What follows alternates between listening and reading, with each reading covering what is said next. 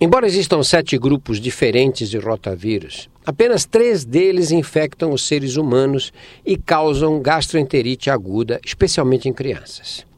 Como crianças com diarreia e vômito desidratam com mais facilidade, as infecções por rotavírus apresentam morbidade muito grande.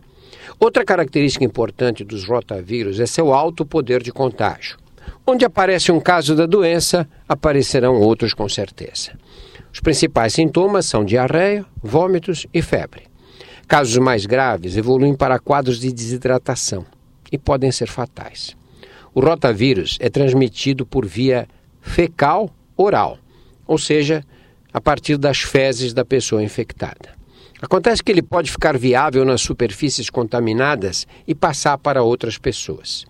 A lavagem cuidadosa das mãos é o segredo para diminuir o risco de transmissão do rotavírus. Por isso, quem manipula a criança com diarreia deve lavar as mãos com o máximo cuidado para evitar o contágio.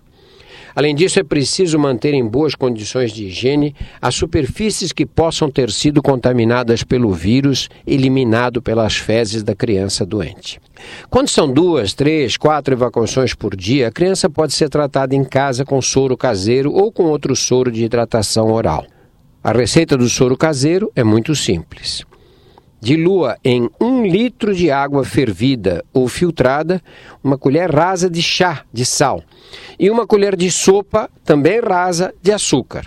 Misture bem e ofereça à criança em pequenas doses continuamente. Vamos repetir: um litro de água filtrada ou fervida, uma colher rasa de chá de sal e uma colher de sopa rasa também de açúcar.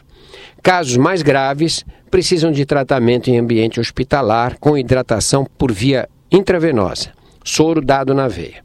A experiência tem mostrado que quando o tratamento é bem conduzido, os doentes são curados e a mortalidade por rotavírus cai para praticamente zero.